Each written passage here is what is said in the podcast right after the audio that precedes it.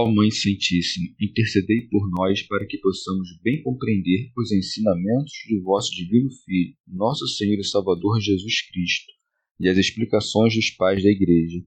Ó Virgem Imaculada, ofereço-vos este trabalho e peço que abençoais aqueles que o ouvirem, e que seja para a maior honra e glória de Deus. Amém. Senhor Onipotente, purificai o meu coração e os meus lábios vós que purificastes os lábios do profeta Isaías com carvão em brasa, e dignai-vos, por tal modo, purificar-me com a vossa misericórdia, para que possa dignamente anunciar o vosso santo Evangelho. Por Jesus Cristo nosso Senhor. Amém. Senhor, abençoai-me. Que o Senhor resida no meu coração e nos meus lábios, para que anuncie digna e convenientemente o seu Evangelho. Amém. Evangelho de Nosso Senhor Jesus Cristo, segundo São Mateus. Quem é o maior? Nessa ocasião, os discípulos aproximaram-se de Jesus e perguntaram: Quem é o maior no reino dos céus? Ele chamou perto de si uma criança, colocou-a no meio deles e disse: Em verdade vos digo que se não vos converterdes e não vos tornardes como as crianças, de modo algum entrareis no reino dos céus. Aquele, portanto, que se tornar pequenino como esta criança, esse é o maior no reino dos céus. E aquele que receber uma criança como esta por causa do meu nome, recebe a mim. Não desprezeis nenhum desses pequeninos, porque eu vos digo que os seus anjos nos céus veem continuamente a face de meu Pai que está nos céus. A ovelha desgarrada. Que vos parece? Se um homem possui cem ovelhas e uma delas se extravia, não deixa ele as noventa e nove nos montes para ir à procura da extraviada?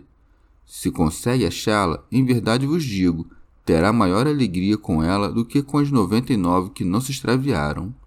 Assim também, não é da vontade de vosso Pai, que está nos céus, que um destes pequeninos se perca. Comentários dos Pais da Igreja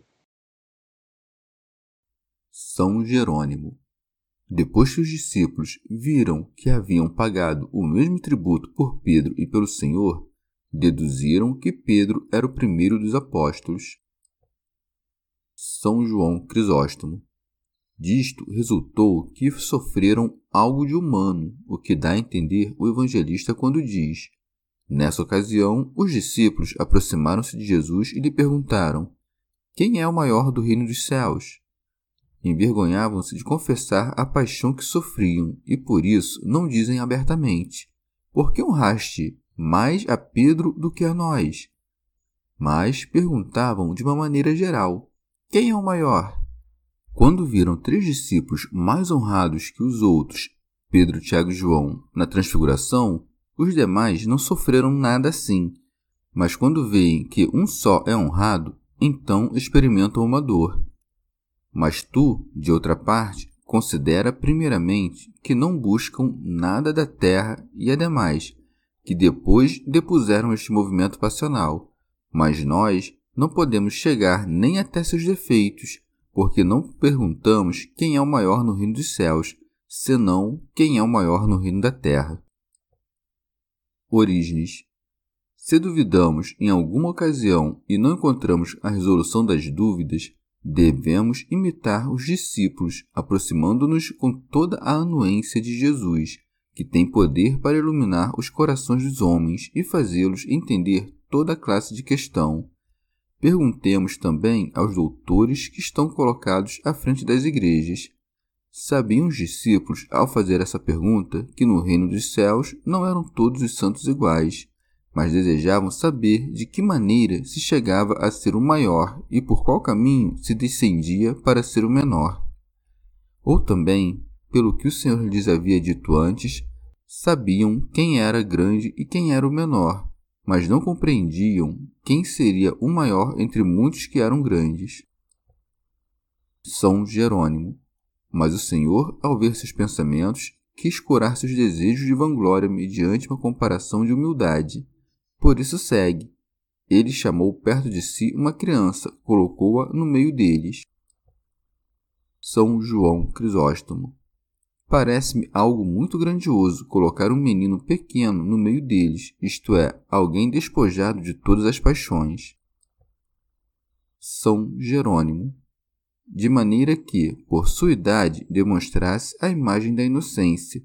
Por outro lado, o próprio Senhor se apresentou no meio deles como um menino, para lhes demonstrar que não veio para ser servido, mas para dar-lhes exemplo de humildade.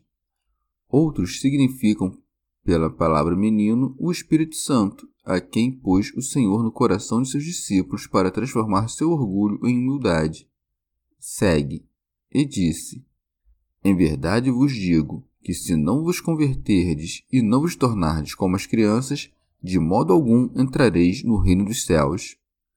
O Senhor não mandou aos apóstolos que tivessem a idade dos meninos, mas que tivessem inocência e que obtivessem por seus esforços o que aqueles possuíam por seus anos, de maneira que fossem meninos na malícia, mas não na sabedoria.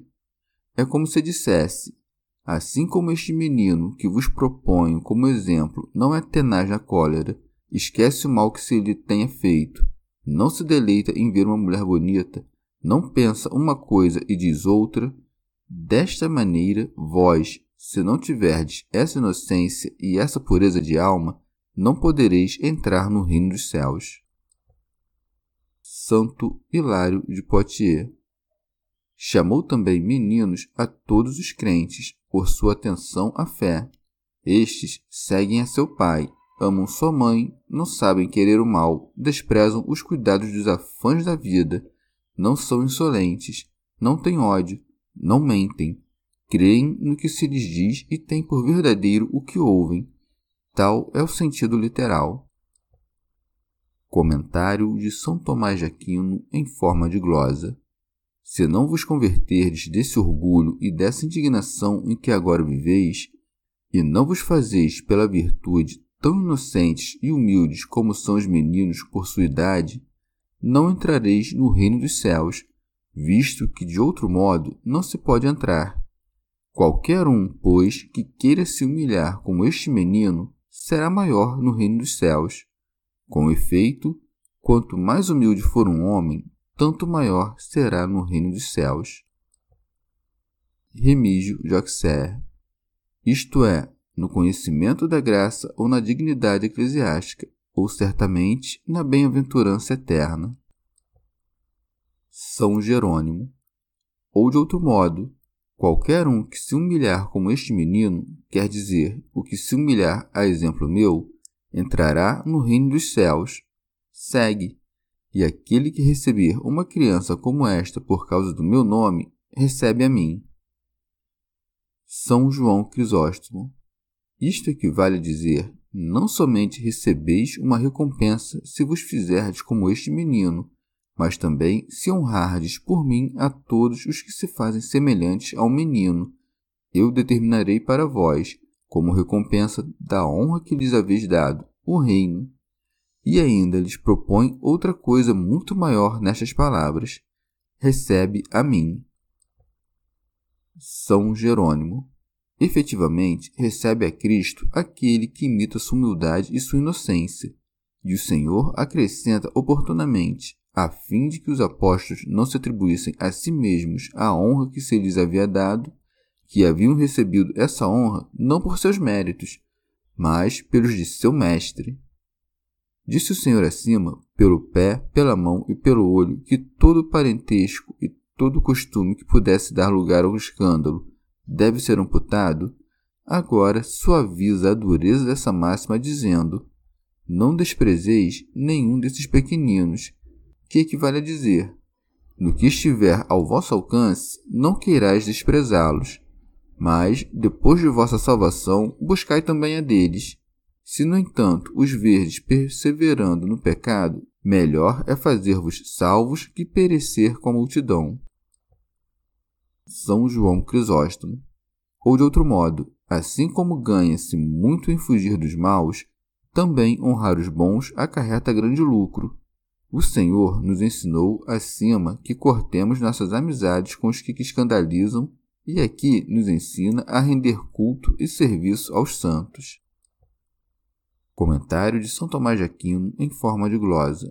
Ou de outro modo, uma vez que o mal que provém dos irmãos escandalizados é muito grande, guardai-vos de desprezar qualquer um destes pequeninos. Orígenes. São pequeninos aqueles que há pouco tempo nasceram em Cristo, ou aqueles que, não podendo avançar, estão como se estivessem acabado de nascer o Senhor não teve necessidade de mandar que não se desprezassem os fiéis mais perfeitos, mas os pequeninos, como já o havia mandado antes. O que escandalizar um destes pequeninos? Talvez tenha dito outra coisa, chamando aqui de pequenino o perfeito, de acordo com o que é dito em outro lugar. Porque aquele de entre vós todos que é o menor, esse é o maior. São João Crisóstomo ou também porque os que são perfeitos são vistos por muitos como pequeninos, ou seja, pobres e desprezíveis. Orígenes. No entanto, não parece se harmonizar bem esta explicação com a frase o que escandalizar um destes pequeninos, porque o homem perfeito nem se escandaliza nem perece. Os que admitem esta interpretação Dizem que a alma do justo é mutável e por vezes se escandaliza, mesmo que não facilmente. Comentário de São Tomás de Aquino em forma de glosa. E por isso não se lhes deve desprezar, são tão amados por Deus que ele enviou os seus anjos para que os guardem. Por isso segue. Porque eu vos digo que os seus anjos nos céus veem continuamente a face de meu Pai que está nos céus. Orígenes. Afirmam alguns que Deus dá aos homens um anjo da guarda, assim que, pelo banho da regeneração, nasceram como crianças em Cristo. Estes dizem não ser crível que um anjo santo esteja à frente dos incrédulos e dos que erram, mas que, no tempo da infidelidade e dos pecados, o homem está sob os anjos de Satanás. Outros, no entanto, dizem que, logo que algum daqueles que foram anteriormente conhecidos por Deus nasce, recebe um anjo encarregado de si. São Jerônimo. Grande dignidade é esta da alma humana, de ter, cada uma delas, desde que nasce, um anjo designado para sua guarda. São João Crisóstomo. Não fala aqui o Senhor dos anjos indistintamente, mas dos anjos mais elevados, porque, ao dizer veem continuamente a face de meu Pai, significa que sua presença é muito livre e a honra de que gozam diante de Deus é muito grande.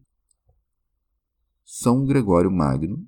Dionísio Areopagita diz que, entre os anjos das colunas inferiores, há alguns que são enviados para desempenhar uma missão visível ou invisível enquanto os que são da coluna superiores não são empregados para o uso de nenhum mistério exterior. São Gregório Magno. E os anjos veem sempre o rosto do Pai e, no entanto, veem a nós, porque vêm para nós com a presença espiritual e, não obstante, permanecem no lugar de onde saíram pela contemplação interior e não saem fora da visão divina a ponto de ficarem privados dos gozos da contemplação interior.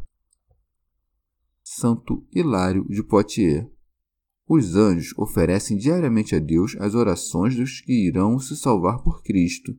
Por conseguinte, é muito perigoso desprezar aqueles cujos desejos e petições chegam por serviço e ministério dos anjos ao Deus eterno e invisível. Santo Agostinho. Ou também são chamados nossos anjos os que são anjos de Deus. São anjos de Deus porque não se separam dele, e nossos porque começaram a ter-nos por concidadãos seus. Consequentemente, assim como eles veem a Deus, também nós vê-lo-emos face a face. Diz João sobre esta visão, porque o veremos como ele é. Por face de Deus se deve entender sua manifestação, e não a parte do corpo a que nós damos esse nome. São João Crisóstomo. Acrescenta o Senhor uma parábola a esse raciocínio, para demonstrar a vontade que também tem seu Pai de salvar todos os homens, quando diz: Que vos parece se um homem possui cem ovelhas? São Gregório. Isto diz respeito ao próprio Criador dos homens, porque o número 100 é um número perfeito, e ele teve 100 ovelhas quando criou a natureza humana e a natureza angélica. Santo Hilário de Poitiers Pela expressão uma só ovelha, entende-se um só homem, e por homem, todo gênero humano. Todo gênero humano se perdeu pelo erro de um só Adão. Daí que aquele que busca o homem é Cristo, e as noventa e nove ovelhas que deixa são a multidão da glória celeste. São Gregório Magno. E diz o evangelista que as deixou nos montes para significar nas alturas, porque seguramente as ovelhas que não haviam perecido estavam nos lugares mais elevados. São Beda. O Senhor encontrou a ovelha quando restaurou o homem e houve no céu maior alegria pela ovelha encontrada que pelas outras noventa e nove, porque há maior ocasião de louvor a Deus pela restauração dos homens do que pela criação dos anjos. Deus criou admiravelmente os anjos, porém, mais admiravelmente, restaurou o homem. Rábano Mauro. Observa que ao número 9 falta uma unidade para formar o número 10, e ao número 99 para formar o cento donde resulta que os números, para aqueles aos quais falta uma unidade para serem perfeitos, podem variar pela subtração ou pela adição. Mas a unidade, permanecendo em si mesma sem variação, quando se agrega a outros números, os aperfeiçoa. Desta maneira, para aperfeiçoar no céu um número completo de ovelhas, busca-se na terra o homem que se havia perdido. São Jerônimo Opinam outros que o número 99 se refere aos justos e a pequena ovelha aos pecadores, segundo o que já se disse em outro lugar: Não vim chamar os justos, mas os pecadores. São Gregório Magno. Devemos considerar por que o Senhor confessa que se alegra mais pela conversão dos pecadores do que pela estabilidade dos justos é porque os que têm segurança de não ter cometido pecados graves estão preguiçosos, muitas vezes, para cumprir os deveres mais elevados, enquanto que, pelo contrário, aos que têm a consciência de ter agido mal, o sentimento de sua dor os inflama mais no amor divino, e como veem que andaram errantes, longe de Deus, recompensam com os lucros posteriores as perdas anteriores.